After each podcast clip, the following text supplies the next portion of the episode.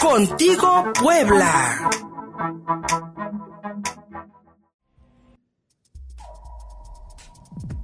Entrevista. El silencio es igual a la muerte. La pandemia silenciosa que durante décadas ha diezmado a la población eh, lésbico, eh, sobre todo a la población de hombres gays aquí en el país, y que pues lamentablemente prevalecen graves prejuicios sobre, eh, sobre no solamente sobre la lucha contra el VIH-Sida, sino también sobre la discriminación que propinamos a las personas que viven con el, el virus de inmunodeficiencia humana. Para agradecemos mucho este enlace hasta la Ciudad de México con el activista Alain Pinzón. Y si mal no estoy informado, Alain, te encuentras en este momento en una protesta en el Zócalo de la Ciudad de México. Buenos días. Hola, muy buenos días. Así es, estamos aquí en el Monumento a la Revolución llegando. Ah, bien. En el Monumento a la Revolución están, eh, pues hoy, primero de diciembre, Día Mundial de la Lucha contra el VIH, pues en movimiento constante. Alain, ¿cuál es el llamado este primero de diciembre? El llamado es a movilizarnos, a no callarnos, a ser visibles y también a hacer eh, de alguna manera eh, visibles estas demandas, estas denuncias, estos maltratos, estas negligencias que hay en las instituciones de salud, pero también hacer visibles nuestros diagnósticos como parte de una nueva normalidad, como la llaman, para que de alguna manera empecemos a desestigmatizar el VIH y empecemos a normalizar la conversación alrededor de ella. El estigma prevalece en contra de las personas eh, que viven con VIH-Sida.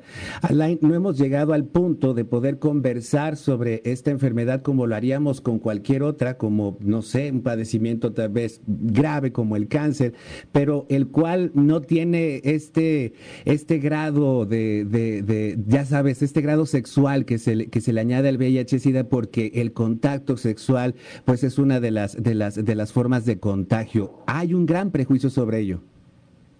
Totalmente, el prejuicio tiene que ver también por cómo llegamos al diagnóstico, ¿no? ¿Quiénes somos las poblaciones eh, llamadas clave o las que más estamos expuestas al virus? Y sobre todo en México, ¿no? En México tiene una epidemia concentrada que se refiere a, eh, pues por supuesto, la concentración de mujeres trans y personas o hombres que tienen sexo con hombres alrededor del VIH. Me parece que también el prejuicio tiene que ver con una homofobia y una transfobia profunda en este país y en sus instituciones y en cómo está conformado y estructurado. Eh, y hasta que no, de alguna manera, salgamos ¿no? a la luz con nuestros diagnósticos y, teniendo esta salud mental que se nos ha negado continuamente al respecto del de, eh, tratamiento o el acceso que podamos tener en las instituciones de salud. Recordemos que el tratamiento antirretroviral en México debe ser gratuito y es gratuito para todas las personas, no importa si no tienen o tienen derecho a audiencia en alguna institución como el Instituto Mexicano de Seguro Social o el ISTE. Eh, me parece que también la salud mental tiene que ver con estos nuevos diagnósticos que hay y el acceso que en medio de la pandemia de la COVID-19 puedan tener a iniciar sus tratamientos.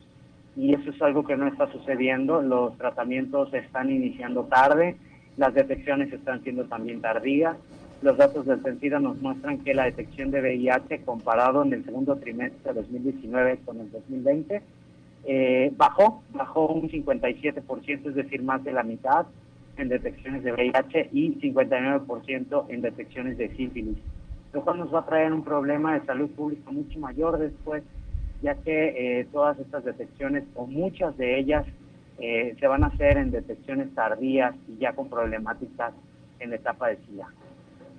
Es decir, si no eh, existe conciencia entre la población que tiene mayor riesgo eh, para eh, acercarse a las pruebas y si tampoco tiene la facilidad por parte de las instituciones de salud pública para poder este, allegarse precisamente a, estos, a, estos, a estas pruebas médicas, pues estamos hablando de que una gran parte de la población ignora si realmente porta o no, o, es portador, o incluso ya está en una etapa de desarrollar el síndrome, Alain. Totalmente, me parece que la detección es eh, una de las principales plataformas en las cuales debemos estar trabajando, en la detección de, del VIH, en la detección de sífilis, en la detección de otras infecciones de transmisión sexual que tampoco están siendo atendidas por los por los este, por las instituciones de salud en México tenemos un vacío enorme en la atención eh, de las infecciones de transmisión sexual. Lo que sí eh, quisiera hacer un llamado por medio de tu de tu micrófono es a que las personas se realicen la prueba. Y eso es un método de prevención también. El saber que, que tenemos para poder tratarlo nos va a ayudar a tener una vida pues mejor de mejor calidad. Y por supuesto no perder tanto tiempo que el VIH nos quita cuando se detecta en etapa tardía. Alain, ¿todavía es posible acceder a estas pruebas de manera gratuita, igual que a los retrovirales? sí, estas pruebas deben de ser gratuitas en todos los capacites estatales de todo el país. Deben estar haciendo pruebas, deben de exigirlas. Y también en los institutos con derecho a bien, en el INSI y en el ISTE. Ustedes tienen que llegar y exigir esa prueba, pedirla a su médico tratante porque me parece que es importante que estemos hablando de detección también en estos institutos. Alain Pinzón, y bueno, para recordarle a la gente, entre paréntesis, eh, el Capacits aquí en Puebla se encuentra ya precisamente en el, Hospital General del Sur, aquí en la ciudad de Puebla.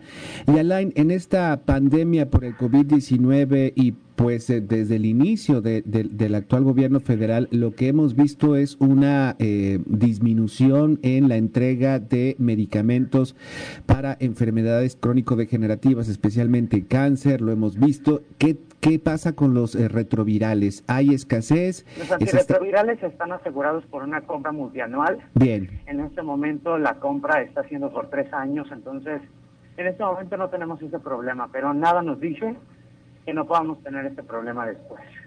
Eh, ¿No está seguro? Es decir, ¿puede haber este recortes también en la compra de estos medicamentos? Eh, no. En estos medicamentos ya están presupuestados Bien. Eh, por, el, por el presupuesto federal, entonces no hay eh, un recorte o algo así, al contrario, pues se, se, fortalece y por supuesto que habrá que vigilar eso siempre. Alain, en estos momentos Sí, Alain, en estos momentos nos decías, estás en el Monumento a la Revolución, están este, haciendo distintas actividades. Eh, ¿Cuáles son en concreto? Bueno. Perdón, otra vez no te escuché. Sí, sí, ¿Qué, es lo que están haciendo, Alain, allá en el Monumento a la Revolución? Ahorita estamos en el Monumento a la Revolución ya llegando y vamos a iniciar pues aquí un performance de visibilidad, vamos a protestar un rato y después a las doce y media tenemos una concentración masiva en el Ángel de la Independencia a Secretaría de Salud, en donde al final tendremos por ahí algo bastante, bastante visible. ¿Cuál es la demanda de, este, específica de la Secretaría de Salud, Alain? Eh, sí, en la concentración de las doce y media. Bien, este, ¿y, y, la demanda que se lleva a la Secretaría de Salud? Eh, que que tengamos lo que merecemos, que se respeten nuestros derechos humanos. Eso Bien. es. Bien, sabemos que estás, que estás. Nos, nos, dice nuestro querido productor este Gustavo Barrientos sobre el envío de medicamentos. Ustedes están organizando este la precisamente la, recolección de medicamentos y los envían a, a personas que los necesiten. Sí, sí, estamos haciendo este trabajo comunitario, estamos mandando medicamentos a otros estados en los cuales no este, tienen desabasto, tienen desfase. Eh, organizaciones como eh, pues Vive Libre, tenemos también algunos otros aliados, pero bueno, nosotros estamos haciendo este trabajo que el Estado no alcanza a hacer y que por supuesto el desabasto de medicamentos ha sido permanente y es una cosa que se ha naturalizado y que por más que se les dicen a las autoridades siempre lo niegan. Entonces me parece que sí, esa es la, consigna, que se respeten nuestros derechos humanos, pero también que, haya abasto de medicamentos, ¿no? El, día de hoy el INSS hace el anuncio de que va a tener PrEP. No sabemos cómo va a dar PrEP si ni siquiera tiene el abasto suficiente para las personas con VIH. Me parece una ridiculez total que se esté hablando de PrEP en una institución en donde el desabasto es continuo. Respecto a, los protocolos que los médicos siguen precisamente para este el diagnóstico y el tratamiento. Eh, sabemos que, que, de pronto también hay hay hay malos hay malos inicios precisamente de eh, eh, el tratamiento y eso complica este que salgan adelante. En este sentido cómo estamos perdón casi no te escucho. Los protocolos que los médicos siguen los protocolos, pues los protocolos de ingreso no solamente son de los médicos, sino más bien de las instituciones. Sí. ¿no? Cuando alguien se detecta, las instituciones estamos estamos viendo que se llegan a tardar desde 35, 40, 50 días hasta 10 meses, que ha sido el usuario que más nos ha, nos ha llegado para que le den su medicamento antirretroviral. Alain, muchísimas gracias. Día Mundial de, la Lucha contra el VIH-Sida. Eh, ustedes están en movilización en el, en el Monumento a la Revolución en este momento de la Ciudad de México. A las doce y media, una concentración masiva en el Ángel de la Independencia. Y este llamado a no vivirlo en silencio, a que, a que quienes viven con VIH-Sida lo puedan hablar, lo puedan expresar, que la sociedad no, no los discrimine y sobre todo este, este odio interno, ¿no? Que de pronto, que de pronto se desarrolla y este, este, este miedo al, al, rechazo, que lamentablemente yo creo que es lo que mata a Lain. Sí. Muchísimas gracias. Totalmente, totalmente. Muchísimas gracias, Alain. Gracias, hasta pronto. Estás muy bien. Gracias, hasta luego. Están en movilización, pues bueno, hoy Día Mundial de la Lucha contra el VIH-Sida. Y muchísimas gracias a Alain Pizón de Vive Libre, esta, esta organización que pues ahorita en la Ciudad de México se están movilizando para eh, hacer visible hacer visible la vida de las personas que viven con VIH-Sida, porque efectivamente el silencio mata. 10 de la mañana con 16, pausa y seguimos contigo, Puebla.